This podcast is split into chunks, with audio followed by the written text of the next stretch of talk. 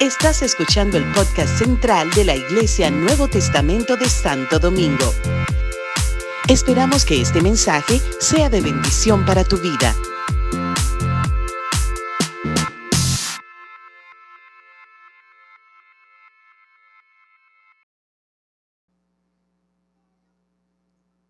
El mensaje que yo tengo hoy, eh, ojalá que puedo achicarlo un poquito. Pero como yo no tengo prisa, puede ser que ustedes tienen prisa. Mi avión no sale hasta las 5 de la mañana. Tengo tiempo. Pero quiero darles un mensaje del corazón algo que prediqué en la convención de Ohio y en esta mañana yo sentí, en esta mañana yo, tuve otro pensamiento, pero hoy es- eso vino tan claro para mí. Mi texto viene del libro de Salmos y estoy leyendo de la Biblia de las Américas. Si no tienes esa versión, a lo mejor que no lo tienes, escucha solamente. Salmos 110 y voy a leer de verso 3. Tu pueblo se ofrecerá voluntariamente en el día de tu poder, en el esplendor de la santidad, desde el seno de la aurora. Tu juventud es para ti como el rocío. Quiero hablarles hoy de tres cosas que pasan cuando Dios viene a nosotros en su poder. En el día de su poder, ¿qué pasa? Porque escuchamos muchas cosas en el día de hoy, en las iglesias, escuchamos del poder de Dios y vemos, eh, bueno, tantas cosas en el nombre de Jehová. Pero este verso para mí nos habla tres verdades muy importantes. Primero, en el día de tu poder, tu pueblo se ofrecerá voluntariamente. Voluntariamente. Cuando Dios quiere cumplir su propósito, Él va directo al corazón de nosotros. Yo no sé de ustedes, pero cuando me convertí a los 20 años, estudiando en la, en la universidad, confundido, viviendo en pecado, eh, bueno, mi vida era un revolú. Lo que mis padres temían. Si mis padres, mis padres temían que yo iba a caminar como un eh, ladrón, adúltero, etcétera, etcétera. Yo cumplí todos los, los- los- los temores de mi papá. Todo. Cuando me uní con mi esposa, Jill, en la escuela superior, el papá de ella me odiaba porque pensaba que yo era un títere de la calle y era correcto. Y, él tem- temió que yo iba a dañar su hija y lo hice. Entonces en la universidad yo estuve estudiando psicología y yo quería tener un, un taller en ese, o un- una profesión en ese campo, pero yo era un confundido. Y cuando un joven me predicó la palabra de Dios, cuando me ar- arrodillé con él, bajo el poder de Dios, Dios hizo algo en mi corazón que ni puedo explicar. En un nanosegundo, Dios cambió este corazón dañado. Lo cambió, lo sanó. Era un milagro. El primer milagro que yo experimenté en la vida cristiana era cuando estuve de rodillas y yo sentí un bálsamo espiritual que cubrió mi corazón. Y eso se ve en la palabra de Dios. Ezequiel dijo al pueblo de Israel, en Ezequiel 36, des- desde el verso 24, porque os tomaré de las naciones Os recogeré de todas las tierras y os llevaré a vuestra propia tierra. Entonces os rociaré con agua limpia y quedaréis limpios de todas vuestras inmundicias y de todos vuestros ídolos os limpiaré. Además, os daré un corazón nuevo y pondré un espíritu nuevo dentro de vosotros. Eso es un milagro. Eso es lo que pasa cuando nos convertimos a Cristo. Es un milagro. Eso es lo que Jesús habló cuando dijo a Nicodemos, uno tiene que ser nacido de nuevo. Uno tiene que nacer de nuevo. Además, os daré un corazón nuevo y pondré un espíritu nuevo dentro de vosotros. Quitaré de vuestra carne el corazón de piedra y os daré un corazón de carne. Pondré dentro de vosotros mi espíritu y haré que andéis en mis estatutos y que cumpláis cuidadosamente mis ordenanzas. Eso es la obra de Dios. Ningún hombre puede explicar eso. Dios viene nos toca y somos cambiados. Increíble. Nuestra naturaleza es pelear en contra de Dios. ¿Cuántos de ustedes vivieron en, ese fenómeno cuando éramos jóvenes o adultos, lo que sea, sin Cristo? El deseo era para el mundo, cumplir con la carne, cumplir con nuestros deseos. Y eso es lo que la Biblia dice, la carne pelea contra el espíritu. Es un peleito constante. Y Dios viene y en su, por un milagro, nos convierte y ahora queremos servir a Dios. Yo he durado ya eh, 48 años en esta vida. 48 años. Y puedo decir, sin exagerarme, que nunca he tenido un deseo de volver al mundo. Nunca. Nunca. Porque lo que tengo es mucho mejor de lo que experimenté allá. No, no, no es una esclavitud. Ahora, claro, he tenido mis momentos de luchas. Tengo amigos. Luchamos en la carne. Tenemos apetitos, tenemos deseos. Sin embargo, cuando viene el momento de la tentación, uno tiene que pensar, lo que tengo es mejor de lo que yo tuve y no voy a volver allá.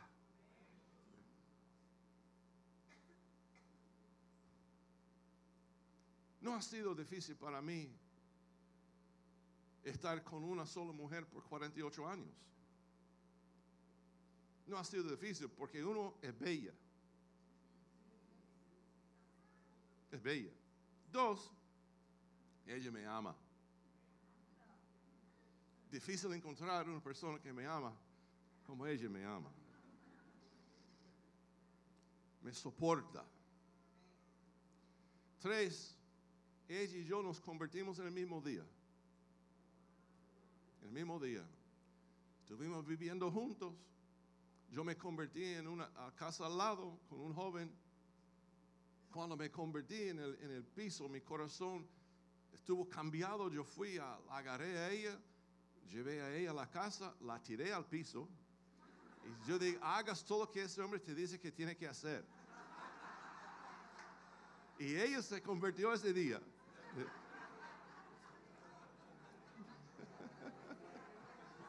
Abusador.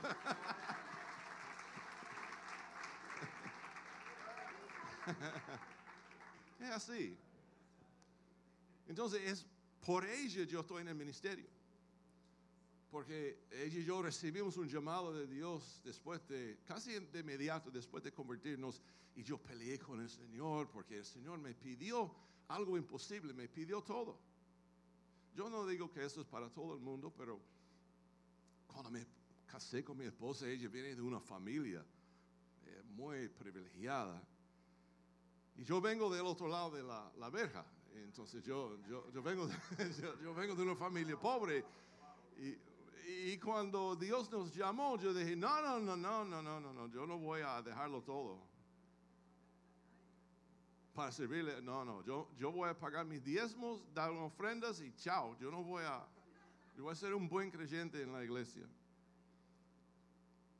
Pero el llamado era tan fuerte y yo dije, ok, Señor, si quieres que yo te sirvo, cambias el corazón de ella y te sirvo, porque ella, como muchos ricos, era muy fuerte. Ella no, ella, ella muy egoísta, no quería dar nada a nadie. Y yo pensé orando así que yo estaba ya, ya bien porque jamás Dios va a cambiar este corazón, jamás.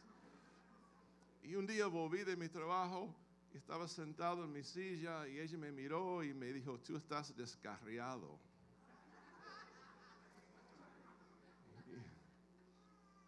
Y yo dije, ¿y qué quiere de mí? ¿Quiere, que, ¿Quiere vender todo? Y servir a Dios. Y ella me dijo, exactamente es lo que quiero.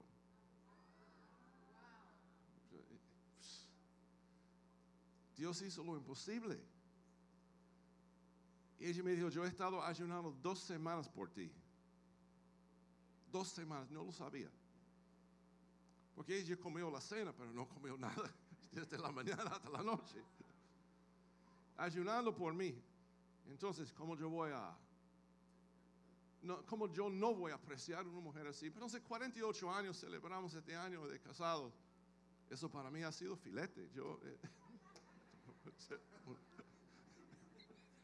no hay un doble sentido ahí.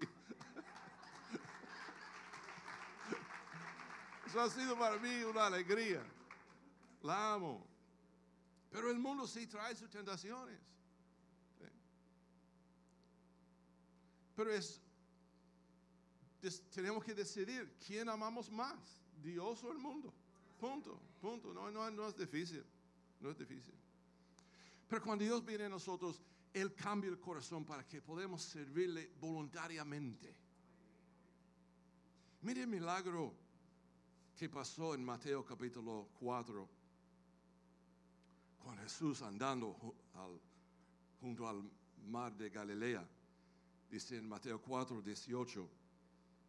Y andando junto al mar de Galilea, vio a dos hermanos, Simón llamado Pedro y Andrés su hermano echando una red al mar porque eran pescadores. Y les dijo, seguidme y yo os haré pescadores de hombres. Entonces ellos, dejando al instante, presta atención a esas palabras, al instante, las redes les siguieron. ¿Cómo es que dejaron sus redes y sus botes, su negocio al instante? Por una palabra hablada por Jesús. Porque Jesús era el verbo de Dios. Y cuando habló era una palabra de vida, de vida. Y cuando habló, ellos recibieron una revelación que no puedo explicar, pero yo sé que pasó porque ellos, sin pensar, sin calcular, sin pedir su papá, dejaron sus redes, su papá, y se fueron con él.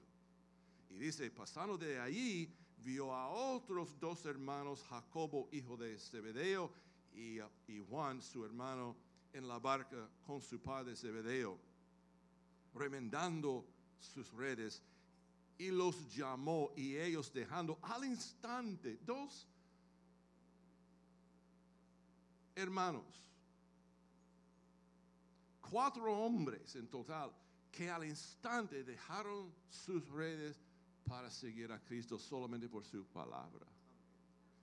Cuando Dios te habla, cuando Dios te habla, no el hombre, no tenemos que luchar con nosotros mismos porque la palabra de Dios nos cambia.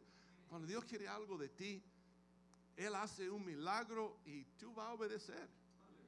Porque quieres obedecer. Isaías, cuando vio el Señor, oyó la voz del Señor que decía, ¿a quién enviaré? ¿A quién irá por nosotros? Entonces respondí, Isaías hablando, heme aquí, envíame a mí. Yo quiero ir. Isaías vio sus, sus debilidades. Era un hombre inmundo, con labios de inmundo, de inmundo, pero cuando Dios lo tocó, Dios cambió el corazón de él.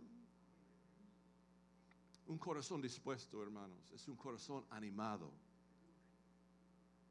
Un corazón dispuesto es un corazón que, que está eh, con el Señor. O sea, uno, uno tiene un compromiso con el Señor, no por obligación, es porque uno quiere. Un corazón dispuesto siente una urgencia del momento. Quiere responder al llamado de Dios. Un corazón dispuesto hace sacrificios. Hace sacrificios. No porque el pastor pide sacrificios, porque quieren servir a Dios. Un corazón dispuesto no tema, no teme nada. Yo, mire, cuando él dijo que cuando yo venía aquí, yo vine con un pasaje en la mano sin dinero en mi bolsillo. Yo sé que algunos de ustedes no creen eso, es la verdad. Yo vine con otro pastor y decidimos aterrizarnos acá y dormir en la plaza donde está la iglesia católica. Porque no había más un remedio. Pero un pastor de Puerto Rico que vino acá se unió con una mujer que tiene un, un orfanato acá. Y me dijo, yo te voy a buscar en el aeropuerto. Voy a llevarte a un orfanato. Y allí en el orfanato había un hombre de... Eh, no, no, no, allá al norte, no Dajabón, no Dajabón, Montecristi de Montecristi. Entonces fuimos a Montecristi, allí empezamos una jornada espiritual. El hombre nos llevó a su casa, nos dio comida, todo aquí sin dinero. La gente dice, ah, ¿cómo sufriste? Yo no sufrí nada. No sufrí nada porque cuando uno está enamorado, uno no sufre. Todo lo que pasa es gloria. Todo lo que pasa es gloria. O yo tengo, yo tengo rangos yo he sufrido, sí, el cuerpo ha sufrido, pero después de sufrir, uno en el momento dice, ay Dios mío, ¿hasta cuándo? Pero después uno dice, gloria a Dios, lo hice por Cristo. lo hice por Él.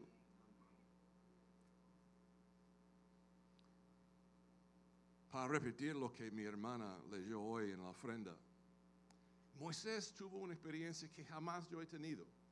Ojalá que lo tenga una vez en la vida, pero cuando él iba construir el tabernáculo, pidió una ofrenda de la gente. Usted sabe que la gente, cuando llegamos al momento de la ofrenda, la mayoría de la gente en la iglesia, especialmente los que están visitando, eh, no, no, no están pensando muy bien. Dice, ahora viene con... Porque la iglesia tiene mala fama. Los pastores tienen mala fama. ¿Entiende? Entonces los que predican la prosperidad son embusteros predican un evangelio que no es la verdad, pero hay mucha gente que lo siguen. Y esta este gente que son medio tercos sostienen esos hombres que tienen palabras que no son de Dios. Y por todos esos ejemplos que hay en el mundo, la iglesia verdadera tiene un... ¿Cómo se dice? Tiene un problema. y, pero cuando Moisés dijo, de todo cuyo corazón se mueva, tráeme una ofrenda. Ahora acuérdese que el pueblo dejaron Egipto y estuvieron en ruta a Canaán y pidieron, todos ellos pidieron de sus vecinos, los egipcios, algo de oro, de plata, de joyas. Y dice que la gente de Egipcio dieron en abundancia a esa gente. Porque Dios tocó el corazón de ellos también a los pobrecitos judíos no tienen nada, vamos a darle oro y plata. Y los enviaron con alguito. En el desierto, mire, eso fue todo que tenían, todo que tenían. Yo me imagino que pensaron, bueno, cuando llego a Canaán, tengo algo de oro que el vecino mío me dio para empezar una panadería, voy, voy a empezar un negocio. Ahí Moisés dice, tráeme una ofrenda. Dice que y todo aquel quien impulsó su corazón, ¿quién dio ese impulso? Fue Dios, fue Dios. Porque era un, un, pedir eh, ridículo en el desierto. No había forma de recuperar lo que ellos dieron. Entonces dice que todos aquellos de corazón generoso, ¿Cuántos saben que hay una diferencia entre un- uno que da y un generoso? Mm. Ustedes están poniéndose más, más, más callados. Pero la Biblia dice que dieron tanto, hermanos. Y ese tabernáculo era un- uno de los templos más caros que vemos en la Biblia. Menos el templo de Salo- Salomón. Dice que dieron tanto que Moisés tuvo que dar un orden. Y esto es lo que quiero pasar en mi vida un día. Dio un orden. No trae más, por favor. No trae más porque tenemos suficiente. Dio un orden de no traer más. Un orden. Ojalá que tenga esa oportunidad un día.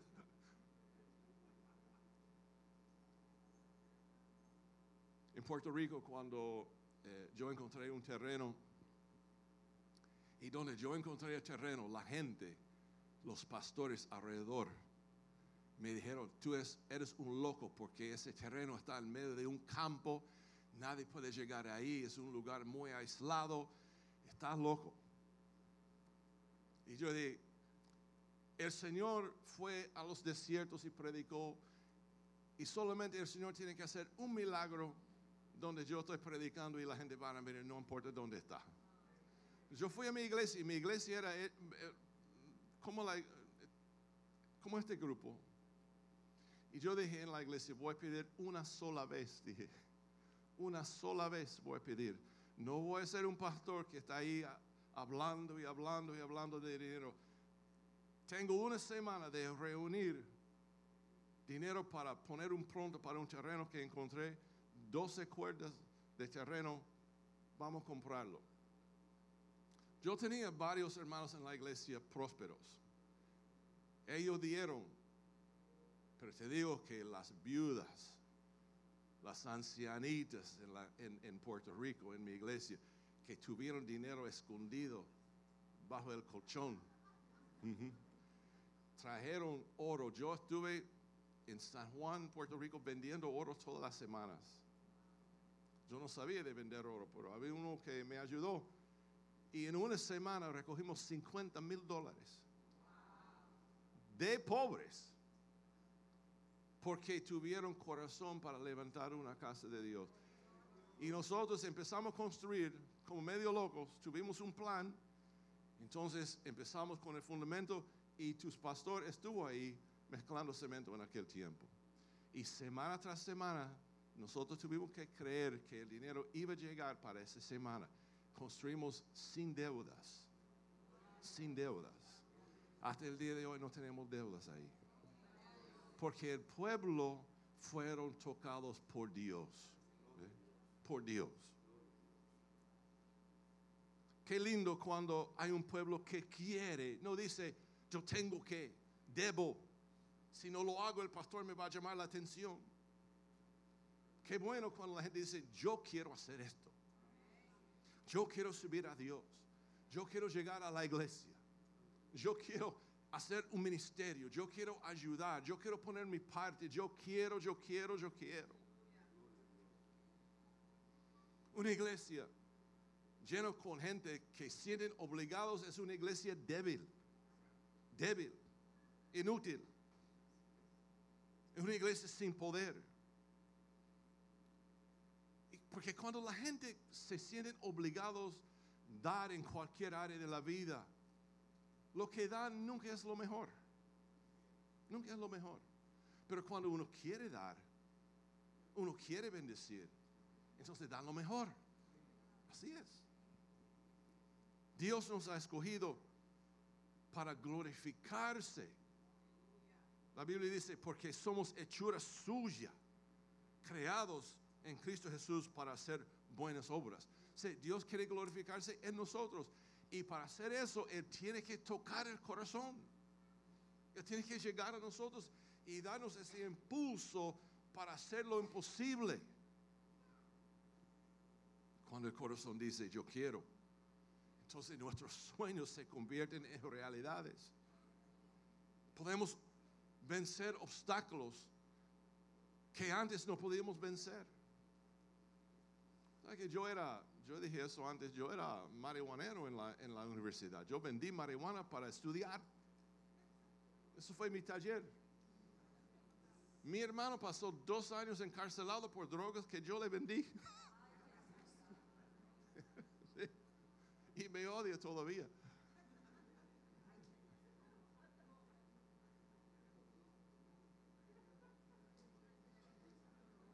Entonces había obstáculos en mi vida, ¿entiendes? Yo, eh, ¿Cuántos de ustedes han, han- experimentado qué es un vicio?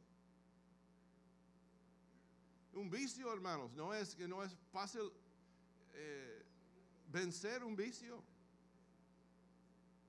Y cuando el joven me dijo a mí que, que me dirigió al Señor, me dijo, ahora ve a tu casa, recoge todas la- las cosas que tú utilizas para fumar marihuana y toda la droga que tú tienes en la casa, échalo en una bolsa y vamos al lago y vamos a echarlo ahí en el lago. Y yo dije, no, no, no, no, no, yo, qué sé yo, yo, si lo necesito la semana que viene, ¿qué voy a hacer?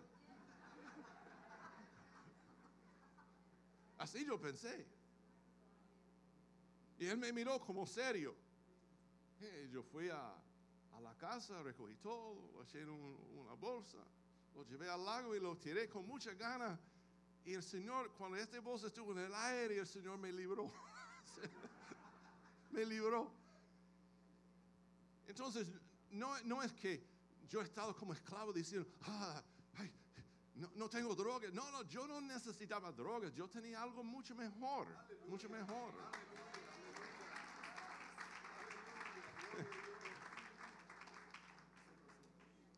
Cuando, cuando la presencia de Dios está, cuando el poder de Dios está en nuestra vida, Él nos vence con su amor. Nos vence. Y ese nos da la habilidad de, de- de- vencer en la vida, hermanos. No podemos ser derrotados. Mire, hay gente que se concentra mucho en el diablo, obedece del diablo. Tenemos el Espíritu Santo en, nosotros, somos templo de Dios, somos sacerdotes de Él, tenemos futuro. Yo no voy a dejar esto por nada. Entonces los años que yo tengo en este Evangelio, para mí, qué lástima que no tengo 40 más. Yo sigo en el ministerio, sigo predicando, sigo sirviendo a Dios porque eso es lo que quiero hacer. La gente me dice, ¿cuándo va a jubilar? Nunca, nunca. Porque yo voy a jubilar de algo que yo amo. Esto ahora yo me siento que estoy en, en- en mi lugar, en mi lugar. Pues, ahora vamos al segundo punto, porque este punto es un poco delicado. En el día de tu poder, tu pueblo se ofrecerá voluntariamente en el esplendor de la santidad. De la santidad. Es imposible poner ese tema al lado, porque donde Dios está, su santidad está. La Biblia dice en Hebreos capítulo 12, verso 14, un verso que todos ustedes conocen. Buscar la paz con todos y la santidad sin la cual, sin la cual nadie verá al Señor. Eso es un tema importante. El Señor tiene reglas en su casa. ¿Cuántos dicen amén? Yo tengo reglas en mi casa. Cuando mis hijos vienen, cuando mis nietos vienen, hay reglas. No pueden tirar juguetes donde sea, que ya somos ancianos y podemos caer. Cada casa tiene sus reglas. Entonces, en el día de hoy, la gente en la iglesia quiere actuar como Dios no tiene reglas. Que uno puede vivir por gracia y hacer lo que le da la gana. Tengo noticias, no es así. No es así. Ahora mismo la sociedad está cambiando o tratando de cambiar los parámetros sobre la moralidad. Y la iglesia está siendo atacada. Y lo objetivo de ellos es borrar de nuestra mente que hay tal cosa como una conciencia. Algo que te dice esto está mal. Porque todo está bien si uno quiere. Pero dice 1 Pedro capítulo 1, verso 15 al 16, sino que así como aquel que os llamó es santo, así también sed vosotros santo en toda vuestra manera de vivir. Porque escrito está, sed santos porque yo soy santo. Y los líderes en el día de hoy, los líderes han puesto un, un label que esto es legalismo. Esto es legalismo. Son los líderes que quieren iglesias grandes y para tener una iglesia mega uno está casi obligado de no predicar nada que moleste a la gente. Pero Jesús molestó a la gente cada vez que abrió su boca.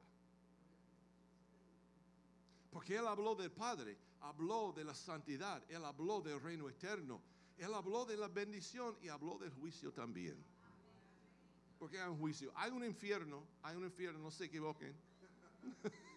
hay uno. Pero vivimos en un mundo donde las tinieblas odian la luz y están atacándonos. Mire este, este fenómeno ahora de, de la identidad género género. De género. Identidad de género. Mire, mire, lo, que, mire lo que dicen e, ellos. A ver si ustedes pueden captar la locura de esto.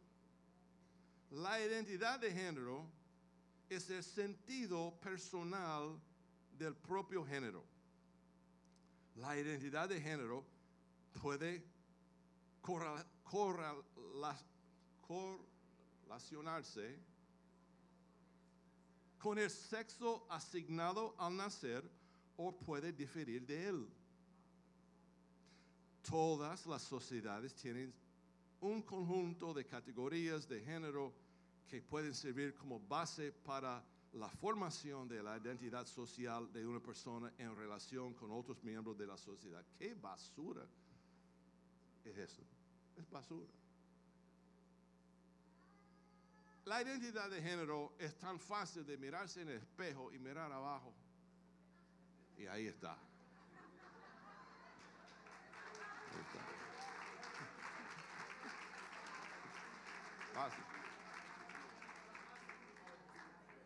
Pero están predicando por allí, en los gobiernos, hasta líderes religiosos, están predicando que hay, una identidad de género que uno tiene en la mente. Hay otra identidad que uno tiene en el corazón y hay una identidad asignada cuando uno nace. Basura. Hay una sola identidad de género. Es lo que tiene dentro de sus pies, sus piernas. ahí está. Y nada puede, bueno, están tratando de cambiar eso también ahora, pero lo que pasó cuando naciste, eso es, hermanos. Suena crudo, suena crudo, pero a veces tenemos que bajarnos un poquito de, de los altos y, y hablar como es, como es. Vivir en el Espíritu, escuchen bien, vivir en el Espíritu no es solamente vivir por gracia, porque escuchen este, estos versos. El verbo, Cristo, se hizo carne y habitó entre nosotros y vivimos su gloria como, el, como del unigénito del Padre, lleno, escuchen bien, lleno de gracia y verdad gracia y verdad. Necesitamos los dos, gracia y verdad. La verdad no tiene balance si no tiene gracia. Y la gracia es desbalanceada si no tiene la verdad. Son dos cosas necesarias. La gracia y la verdad nos salva. Escucha lo que Pablo escribió a los tesalonicenses. Porque esta es la voluntad de Dios. ¿Me está escuchando? Mi voz está superando esta locura afuera. Porque esta es la voluntad de Dios, vuestra santificación. Es decir, que os abstengáis de inmoralidad sexual. Punto. que cada uno de vosotros sepa cómo poseer su propio vaso, el cuerpo, en santificación y honor. No en pasión de concupiscencia como los gentiles que no conocen a Dios. Por consiguiente, eh, escuchen bien, el que rechaza esto no rechaza al hombre, sino Dios que os da su Espíritu Santo. si uno quiere rechazar a Dios, vive en la inmoralidad. Así rechazamos el Señor. Eso es un punto que casi no escuchamos en la iglesia hoy. Escuchamos mensajes de psicología, de bendición, que tú estás bien, yo estoy bien, vamos a fiestar. Este, eh, pero hermanos, hay otro, hay otra verdad. La verdad es que Cristo viene pronto buscando su iglesia sin mancha, sin arruga.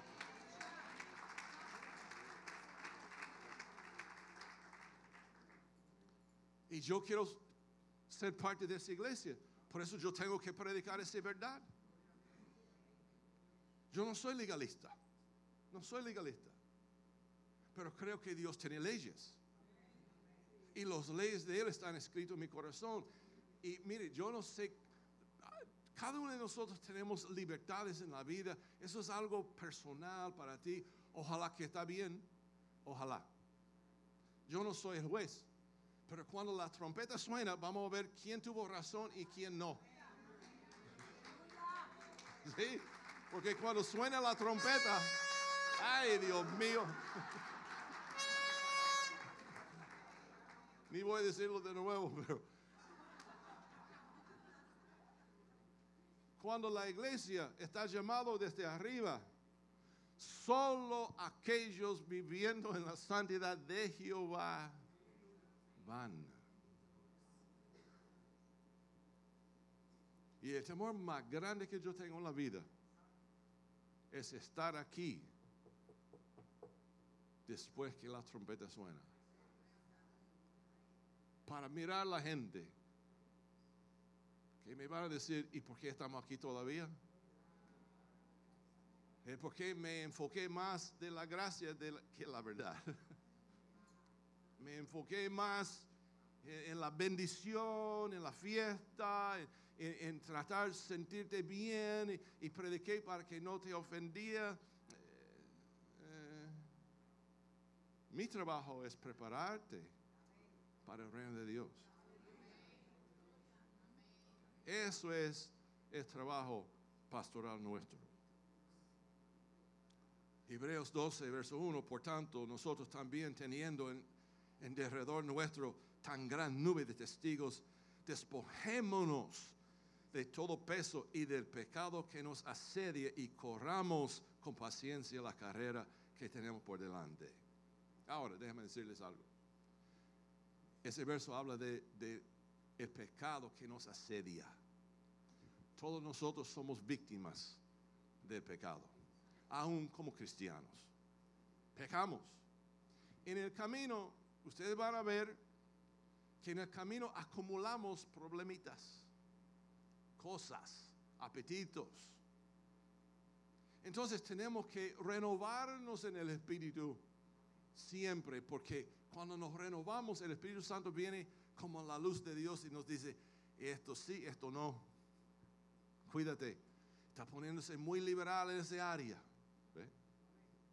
Cuidado. Mire, yo no tengo nada en contra de la belleza. Ser guapo, esas son cosas que Dios da, es una bendición. Si uno lo tiene, lo tiene. Pero cuidado que no caes al lado sensual. ¿Qué significa eso a ti? Yo no sé. Pero es bastante obvio a lo demás.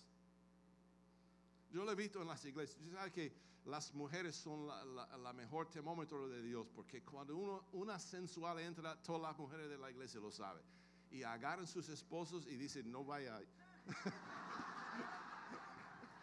¿Es verdad o no es la verdad? ¿Ah?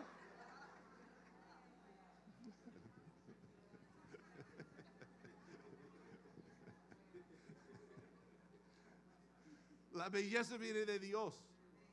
Mire, seas, seas la más bella, lo más guapo que tú puedes. Tremendo. tremendo. Pero cuidado, con cuidado. Que no somos como pavos y ya tú sabes de gente que siempre está mostrando lo que tienen.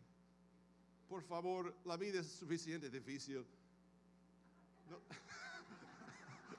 no tiene que amenazar la iglesia. ¿Verdad? ¿Me entienden, verdad?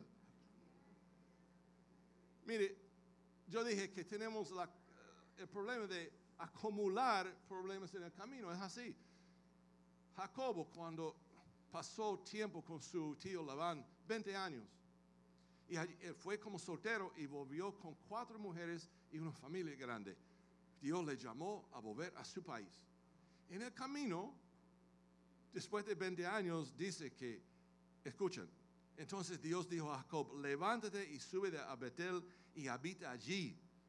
Y haz allí un altar, a, un altar Dios que se te apareció cuando huías de tu hermano Isaú. Entonces Jacob dijo a los de su casa y a todos los que estaban con él, quitad los dioses extranjeros que hay entre vosotros. Él era jefe de familia y sabía que su familia, sus mujeres y sus hijos tuvieron ídolos y sus siervos habían ídolos entre ellos. Y no dijo nada por mucho tiempo, pero lo sabía en el camino, volviendo a Dios, volviendo a, a, donde Dios le habló en el principio, él dijo, yo tengo que arreglar, tengo que arreglar. Hay momentos en la vida cristiana donde nosotros seremos enfrentados con la palabra de Dios. Nos damos libertades. Hasta que alguien viene y trae una palabra ungida, esa palabra nos va a llegar Dios va a poner la luz sobre nuestros corazones. Entonces ahí es cuando tenemos que arreglar. Importante. Entonces, 400 años después de ese evento, Josué, terminando su vida, dijo al, pueblo de Israel, dice entonces, Josué dijo al pueblo, no podré servir al Señor porque el Dios, el Señor es santo. Él es Dios celoso. Él no perdonará vuestra transgresión ni vuestros pecados. Entonces la gente dijeron, no, vamos a servir a Dios. Y dice Josué en verso 23 del capítulo 24, ahora pues quitad los dioses extranjeros que están en medio de ustedes. Una vez más, el pueblo había acumulado cosas en la vida que tenía que quitar para poder servir a Dios.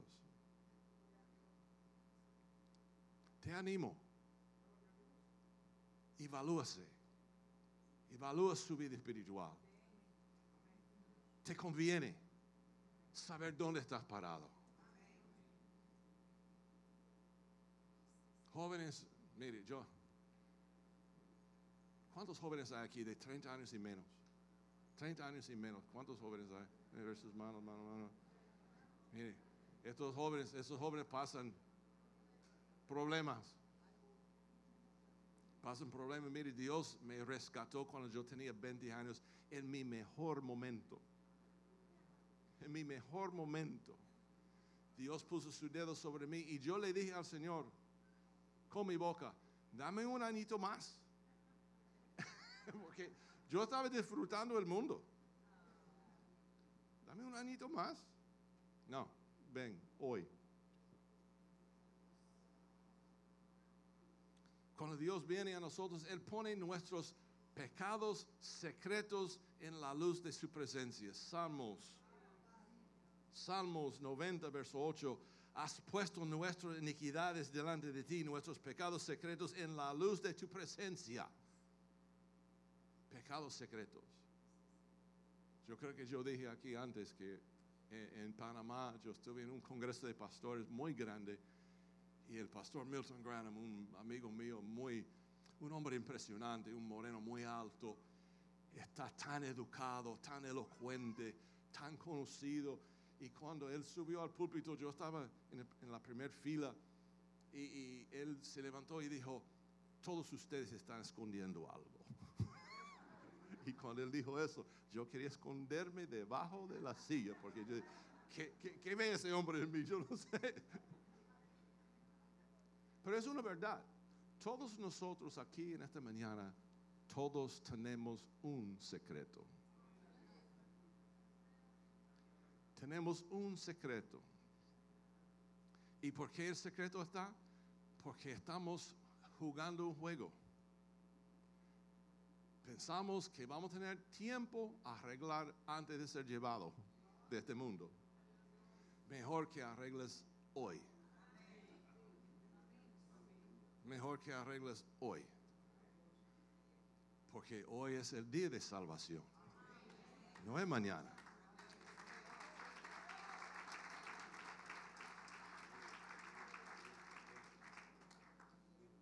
Nosotros nos engañamos pensando que Dios va, por su gracia, me va a dar un paz, se me va a dar un,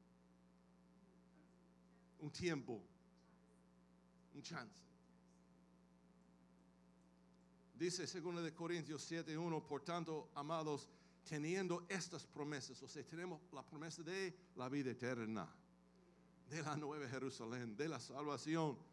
Limpiémonos de toda inmundicia de la carne y del espíritu, perfeccionando la santidad en el temor de Dios. No puede ser tan más claro. Eso es, acuérdese que estoy hablando de lo que pasa cuando el poder de Dios es presente. Cuando Dios es presente, la gente se ofrece voluntariamente.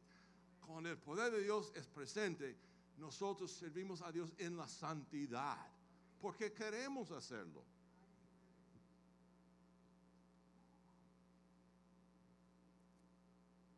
Alguien me preguntó, ¿y qué tú haces con los homosexuales? Mira, la homosexualidad es como cualquier otro pecado. No hay diferencia. Lleva uno al infierno.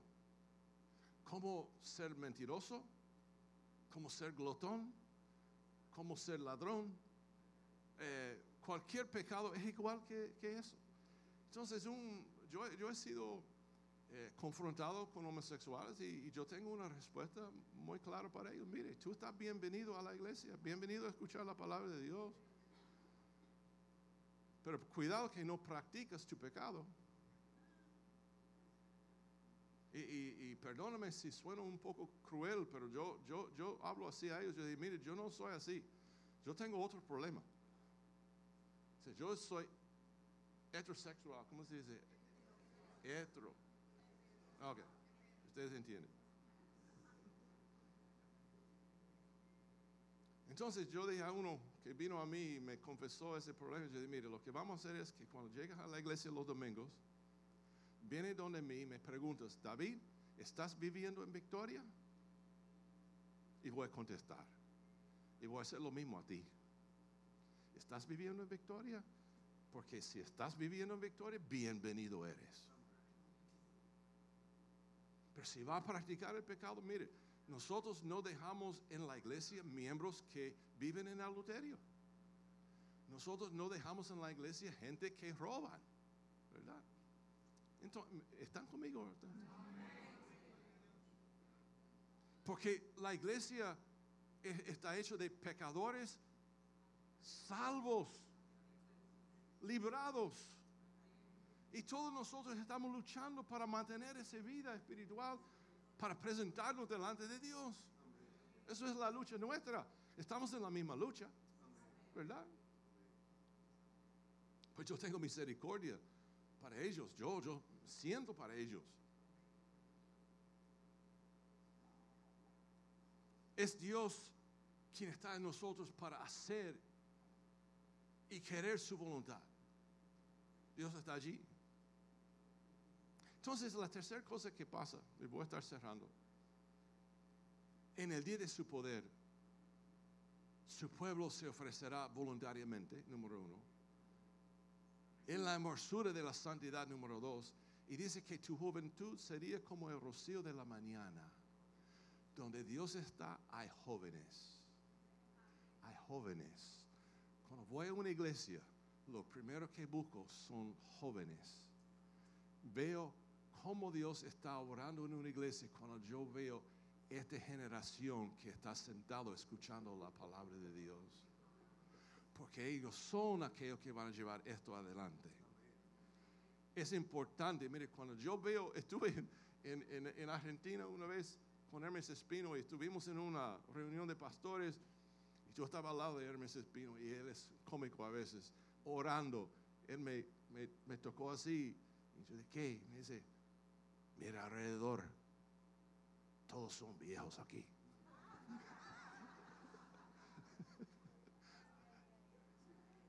y era importante lo que dijo porque donde Dios está, hay jóvenes presentándose para el ministerio. Yo dije al pastor, tenemos que volver a discipular jóvenes para que sirvan a Dios como nosotros lo hicimos. Éramos jóvenes. Yo vine aquí a los 28 años, 28 años. Un jovencito, con la palabra de Dios, predicando como si yo era un teólogo con muchos títulos. ¿Por qué los jóvenes son importantes? Porque los jóvenes piensan fuera de las tradiciones, piensan en una forma distinta, son corajudos, toman riesgos, quieren ir al campo misionero, quieren sufrir, quieren morir para Cristo, no importa. Ellos no han sido afectados por las cosas negativas que los ancianos han visto. Cuando hablamos de la iglesia, hablamos de tantas cosas negativas. Hemos sido ya afectados por tantos años de ministerio. Los jóvenes vienen y dicen, ¿dónde, dónde quiere enviarme? ¿Qué puedo hacer? Este, y, y no quieren ser afectados con ese, ese sentir negativo que tenemos. Ellos quieren moverse hacia adelante. Mi hijo me llamó del medio. Mi papi, yo estaba mirando su página web y, y yo y me dice, es terrible, es viejo, es anticuado. Déjame renovarlo. Dice, por favor, ayúdame. A mí me encanta cuando, cuando, como los jóvenes nos desafían. Cuando un joven entra en la batalla, pueden sufrir un golpe, pero se levanta de nuevo. ¿Quieren pelear? Mire David. David cuando miró a ese gigante, los que los soldados profesionales de Saúl no querían hacer, ese joven tuvo coraje, tuvo propósito, tuvo una causa y habló de ese filisteo incircuncidado y habló como hombre y peleó la buena batalla y ganó, y ganó. Los jóvenes, mire, yo después de este culto, todos ustedes, ustedes ancianos, incluyendo este siervo, vamos a buscar un almuerzo bueno y vamos a la casa. Pero los jóvenes van a buscar sus amigos. Van a buscar sus amigos. Van a unirse con sus amigos. Puede ser que van a almorzar también. Van a hablar de esto. Van a hablar del culto. Van a hablar de Dios. Van a dar, traer sugerencias al pastor. Mire, en, en la convención de Puerto Rico hace algunos años atrás, los, todos los hijos de los pastores se reunieron y fueron a cenar. Mi hija volvió a la casa y dijo, mire, tenemos algunos sugerencias para usted. hay, que, hay que dar un transfer a este pastor porque ya él no, no sirve en este lugar y hay que llevar aquel de allá. Ellos cambiaron todo el pastorado del concilio. ¿Mm? Porque estos jóvenes ven cosas. Necesitamos jóvenes. Necesitamos jóvenes.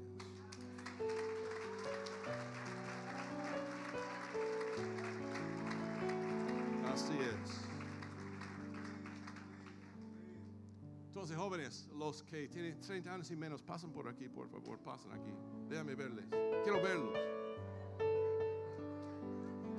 E- Eso es para probar que el Espíritu de Dios está en este lugar. Ven, ven, jóvenes que tienen 30 años y menos, pasen por aquí, pasen por aquí. No importa si está visitando, pasa por aquí. Hay más, hay más, hay más. Pasen, pasen, pasen, pasen.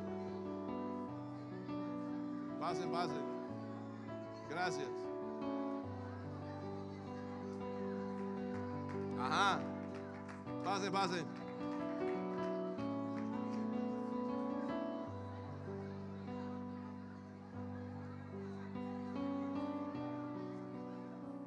Tiene más de 30 años. Te conserva bien. Ok, iglesia, mire esto, mire este, eh, este fenómeno aquí, mírelo.